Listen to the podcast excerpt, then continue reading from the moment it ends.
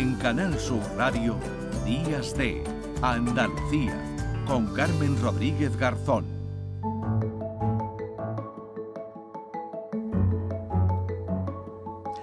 Diez menos 20 minutos de la mañana. Estamos en época de piojos. Pues sí, esto es así. Ha vuelto, han vuelto las eh, clases, los niños a los eh, colegios y llega el otoño y los eh, piojos, bueno, pues se encuentran ahora, se disparan esos, esos casos ¿no? de pediculosis, que así se llaman, y en parte, y esto alertan los expertos, por el uso compartido, fíjense, de tecnologías y de selfies, porque esto propicia la cercanía de los eh, alumnos. Y esto pues eh, se puede comprobar mirando las ventas, por ejemplo, de los productos antipiojos en el último año, que ha sido más de un 20% superior en comparación con los niveles de 2022. Bueno, no sabemos si serán los selfies o influirán otros factores. Se lo vamos a preguntar a Andrés Osuna, que es pediatra del Hospital Infanta Luisa de Sevilla. Doctor, ¿qué tal? Muy buenos días. Muy buenos días y muy agradecido por tu llamada y muy complacido de poder aportar algo a este tema. Pues sí, hombre, porque los piojos, pues decimos, hombre, es una molestia, pero cuidado, que también esto hay que tratarlo y hay que hacer que desaparezcan. Esto es normal, que se vuelva al colegio, a, las, eh, a la escuela y se aumente ¿no? los casos de, de contagios por piojo. Pero ¿hay alguna explicación de que este año, por ejemplo, haya aumentado con respecto a otro, a otro anterior, al anterior? Mira, Tú has eh, apuntado algo que es muy, muy significativo. Y el piojo es un parásito, que es un insecto en realidad, que se contagia por el contacto cercano, por tener las cabezas cercanas.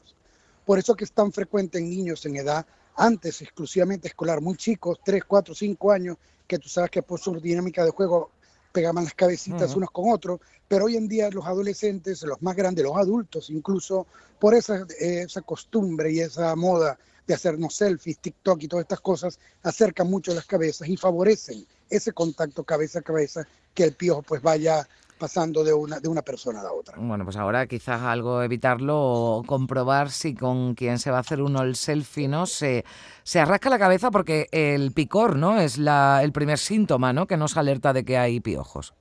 Es correcto, muchas veces son asintomáticos y simplemente la madre nota que le ve un brillo en la cabeza y cuando se acerca ve que tiene las liendres, que son los huevillos del, piojo. Pero el picor, digamos que es el síntoma cardinal. El niño está picando, picando, sobre todo en la noche. Mm. Y una cosa interesante, que el piojo le gusta el calor y el calor del cabello, por eso que es más frecuente en personas de cabello largo, en la zona de la nuca y detrás de las orejas. Ah, es un poco más frecuente en las niñas por eso. Y en la noche es cuando más picor hay. Bueno, pues eso hay que comprobarlo. ¿Y ahora cómo, cómo actuamos? ¿Qué hacemos? Porque hay muchos tratamientos, pero también hay remedios eh, caseros. ¿Qué es lo que hay que hacer cuando se detectan? Bueno, pues eh, por ejemplo, esas liendres, ¿no? Esos huevitos de los piojos de, los que usted nos hablaba. Esto es muy importante. Mira, hay productos que están contrastados, que son efectivos. Los más efectivos son los que son a base de un producto que se llama permetrina, que vendría a ser el más efectivo y en verdad lo venden tanto en champú como en loción.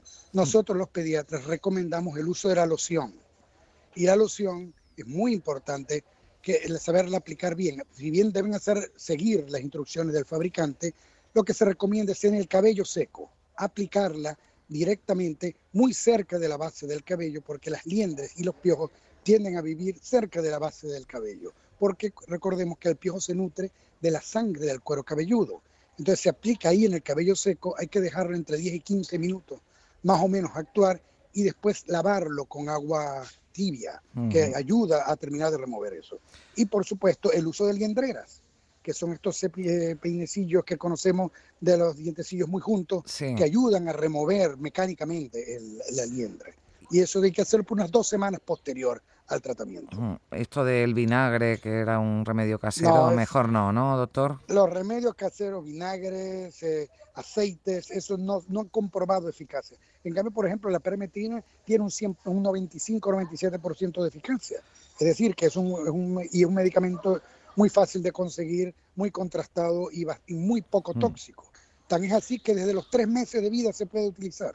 Imagínate tú la seguridad del medicamento. Ah, pues eso, eso está bien y hay que tenerlo en cuenta. Y una última cuestión, doctor, porque usted decía que el piojo la trae el, calor, pero siempre también se ha asociado ¿no? el, el piojo y las liendres pues a cabellos que, por ejemplo, estén más sucios. Esto, eh, ¿la higiene tiene que ver? Sí es muy importante lo que tú me has dicho porque hay muchos estigmas con respecto al piojo.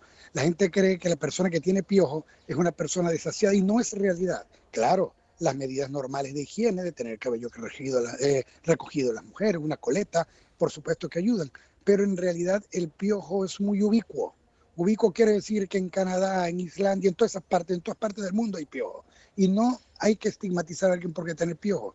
No significa que el tener piojo sea mala higiene de la persona. Por supuesto, la buena higiene, siempre que es una medida importante de la vida, eh, favorece a que la persona esté más limpia pero el piojo no es necesariamente de personas desasiadas. Bueno, que la higiene es siempre por encima de todo, pero que es verdad que usted dice que está ese estigma, bueno, de esta persona, si tiene piojos, pues por lo menos desechamos eso. No es que estemos invitando a que la gente no tenga higiene, sino que no se asocie la presencia de piojos con que alguien, bueno, pues tiene esa, esa falta de higiene. Pues ahí quedan esos consejos del doctor, eh, bueno, pues Andrés Osuna, pediatra del Hospital Infanta Luisa de Sevilla, al que yo le agradezco mucho que nos haya atendido en esta mañana de sábado. Gracias, doctor. Buen día. Estamos a tu orden. Gracias, adiós, adiós. Feliz día a todos. Hasta luego.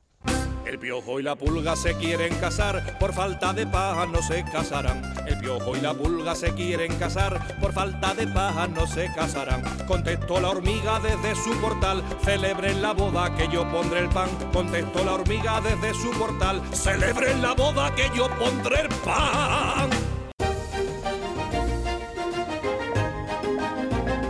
En Canal Sur Radio, Días de Andalucía, con Carmen Rodríguez Garzón.